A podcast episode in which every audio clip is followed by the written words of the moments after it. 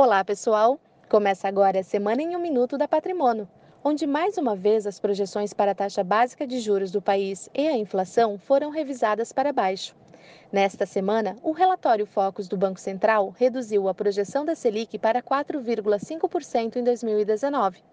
Na próxima semana, o Copom se reúne novamente, onde devemos ver mais um corte da Selic, que atualmente está em 5,5%.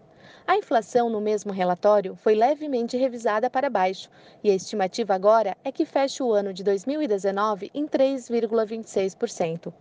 Uma ótima notícia nesta semana foi a aprovação em segundo turno da reforma da Previdência. Os senadores ainda precisarão avaliar dois destaques, mas já asseguraram os pontos principais, como a idade mínima, por exemplo.